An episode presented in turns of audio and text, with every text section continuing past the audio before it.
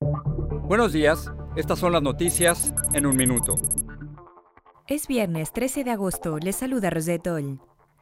La FDA autorizó el uso de una tercera dosis de refuerzo de las vacunas de Pfizer, BioNTech y Moderna contra el COVID-19 para personas con sistemas inmunológicos debilitados, un 3% de la población. Los CDC se reúnen hoy para evaluar su recomendación al respecto.